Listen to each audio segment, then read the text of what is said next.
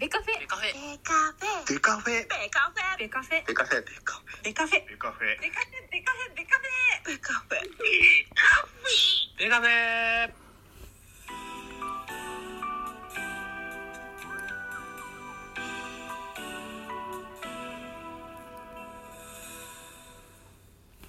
ベースボールトークバラエティポッドキャスト番組。野球トークベースボールカフェキャン中世は各種ポッドキャストで配信中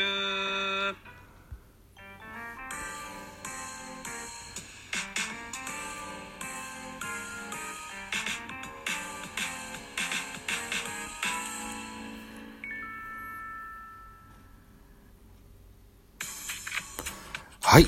皆さんおはようございます。ザボでございます。えー、現在収録しておりますお時間9月の22日0時52分といったお時間でございます。えー、深夜ですので、ちょっと声を落としておりますが、早朝用の えー配信収録やってございます。一つよろしくお願いします。えー、ビョル巨人くんは巨人おじさんザボが巨人を語る番組でございます。今回まず番宣から行きましょう。えー、ポッドキャスト番組、ベースボールカフェキャン中世最新回ですね。えー、やろうぜ、ラジオトークといった非野球会をアップしてございます。ゲストは、ラジオトークの人気者、や、やみち FC、それからレナオ、MC 信玄と、3名、えー、お招きいたしまして、えー、お話を小1時間ほどさせてもらってます。ぜひ聞いていただけたというふうに思っております。一つよろしくお願いします。えー、非野球界ではありますが、僕のポッドキャスト番組が、スポーツカテゴリーの野球ジャンルに登録しておりますもんですから、野球のランキングで、えー最高順位6位となっております。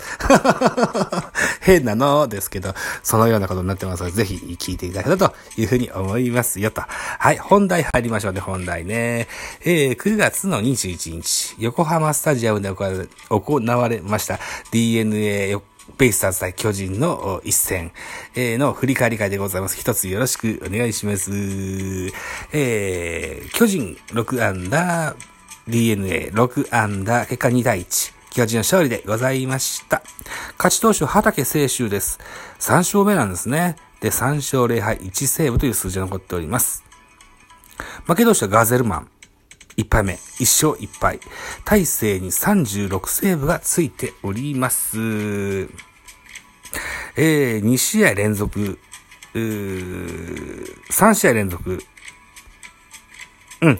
3試合連続のセーブとなっておりますね。大勢選手は結構、結構酷使してる気がするんだよ。あの、うん。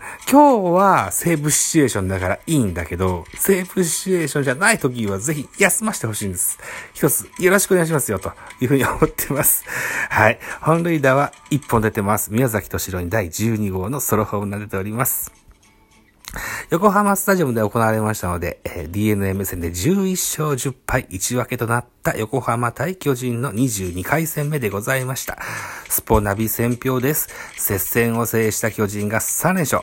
巨人を初回、中田がタイムリーヒットを放ち、先制する同点を許して迎えた5回表には、代打、若林の内野ゴロの間に1点を挙げ勝ち越しに成功した。投げては2回、無失点の高級演を見せた2番手畑が、今季3勝目。敗れた DNA は打線が制裁を書いたと。いたような、えースポナビ選票でございました。では、スターティングラインナップご紹介でございます。巨人からです。1番セカンド吉川、2番ショート坂本、3番センター丸、4番ファースト中田、5番サード岡本、6番ライトポランコ、7番レフトウォーカー、8番キャッチャー大城、9番ピッチャーシューメーカーでございました。穴情報でございます。吉川4打数1安打。丸4打数1安打。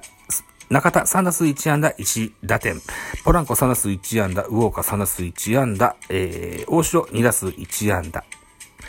代打の若林に、1打数0安打1打点とついておりますね、といった形でございました。続いて DNA のスターティングラインナップ。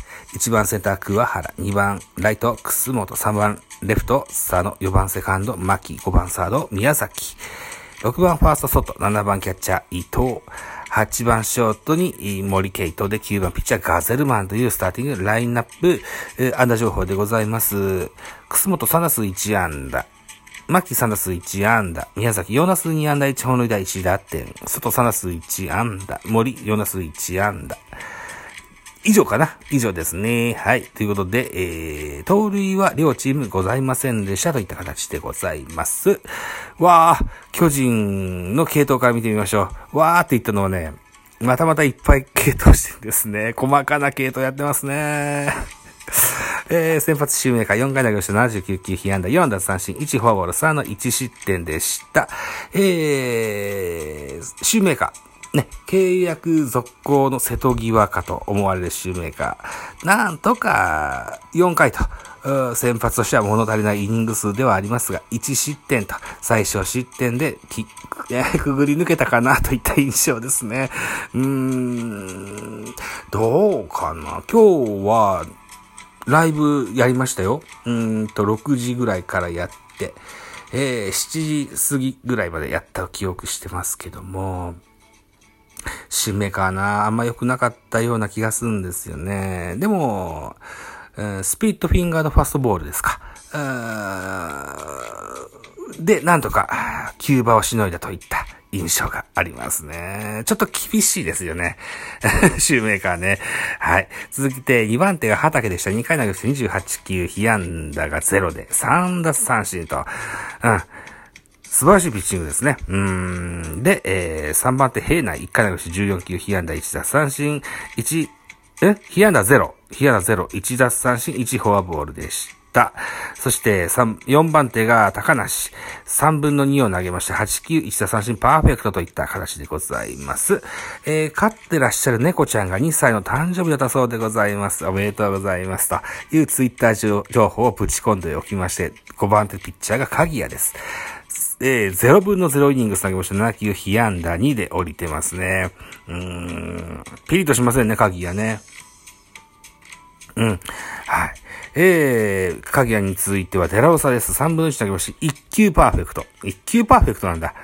で、最後は、大勢1イニング投げまし、13球に奪三振パーフェクトといった形で、大勢らしさが出たのかなといったような形ですね。はい。えー、ベイスターズです。ベイスターズは、えー、系統は6人。先発ガゼルマンが5回と3分の1投げました。92球被安打5奪三振1、3フォアボールの2失点。うん、ガゼルマンね、初めて見ました。えー、巨人で初登板だったから初めてになっちゃったんですけど、後ろ髪をくくってて、顎ひげ、鼻ひげがビシッと整ったですね。あいわゆる英国風イケメンですよ。ああブラックニッカーの ラベルのみたいな うん、そんな印象を持ちました。あのーやや低い球の出所から軽く投げて150数キロ出すんですよね。魅力的なピッチャーと思いますけども、この日、9月の21日はちょっと調子が悪かったかなといった印象。2番手は、えー、田中健次郎です。3分の1投げし3球パーフェクト。そして森原。3分の1投げして6球1打三振パーフェクト。これが素晴らしいピッチングだったっていうね、えー、ツイッターの動画込みのやつえっ、と、確かウォーカーにフォークボールで三振取ったかな。ああれ良かったですね。うん。で、4番手、入江、1回投げして11球、被安打1。えー、そして伊勢、1回投げして8球パーフェクト。あ、安明まで出したんだ。へえ、1イニング下げして13球、えー、パーフェクトといった伊勢、えー、入江、伊勢、山崎と。勝ちパの系統を見せましたが、巨人が1点差を逃げ切ったといったこのようなゲームになりました。では、得点シーンの振り返りでございます。1回表です。1回表、ツーアウトランナー3塁、バッターは中田翔、センターへタイムリーヒットを放ちまして、1対0、巨人が先制いたしますが、4回裏です。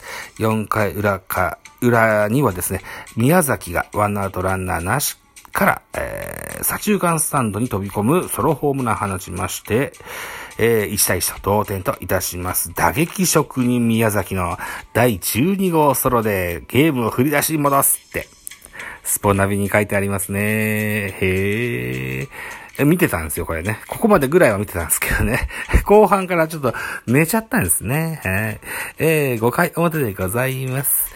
えー、シューメーカーに変えて代打は若林、ワンアウトランナー二塁三塁といったシーンでセカンドゴロの間に巨人は1点を挙げます。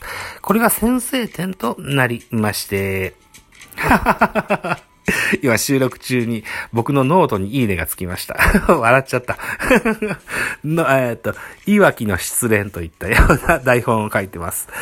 note、ザボの多分多分ぜひよろしくお願いします。はい、2対1巨人の勝利といった形になりまして、9月の21日、えー、は、これで3連勝目となりました。9月22日、本日ですね、18時から横浜スタジアムで DNA 対巨人のゲームありますよ、といたところでございます。予告先発発表されてます。DNA は横、石田、石田健太。えー、今シーズン13試合投げてまして、5勝4敗、防御率3.50。巨人戦は1試合投げてます。0勝0敗、防御防御率は12.00と。えー、対して巨人の先発はメルセデス。今シーズン19試合投げてまして、5勝6敗、防御率3.25。えー、DNA 戦は4試合投げてまして、2勝0敗、防御率4.29と。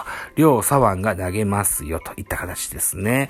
えー、スポーナビ選票です。DNA の注目は桑原相手先発メルセデスからは、今季対戦した3試合すべてでヒットを放っておりますよと。通算打率3割6分8厘を記録しておりまして、今日も得意の相手から快音を響かせ打線に息をもたらしたい。対する巨人はポランコに注目。ここまで DNA 戦では打率3割1分3厘をマークしておりまして、9月19日の試合ではホームランを放ったよと。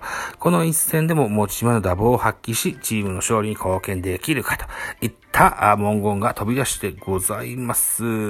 えー、9月の21日の振り返り会をやりました。